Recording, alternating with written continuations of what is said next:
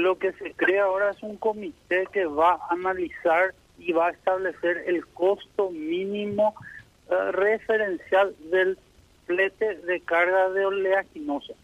Nosotros, como Dinatran, lo que hacemos, lo que establecemos es el precio del pasaje.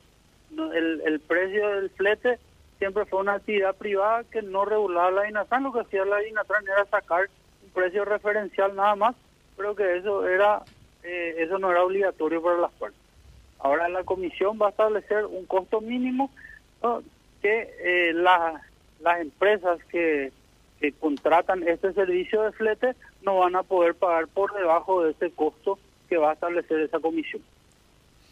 Ahora, Juan José, más allá de que no era una cuestión practicada por la Dinatran, insisto, por competencia, no es una competencia jurisdiccional de la Dinatran tener este tipo de mediciones y lecturas, ¿no? Es una cosa que, que tiene que ver con la dinámica natural de lo, de, de, lo que pasa en el mundo de la logística, sea de pasajeros o sea de cargas?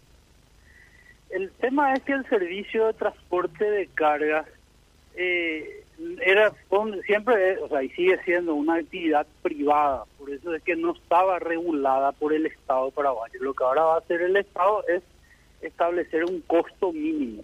Ahí no hablamos de ganancias, porque esa fue la discusión que hubo en, en el Poder Legislativo y que, se, que, que muchos legisladores salieron a decir que era inconstitucional. Sí, si establecemos una, una ganancia es inconstitucional, pero lo que va a hacer esta comisión es establecer el costo mínimo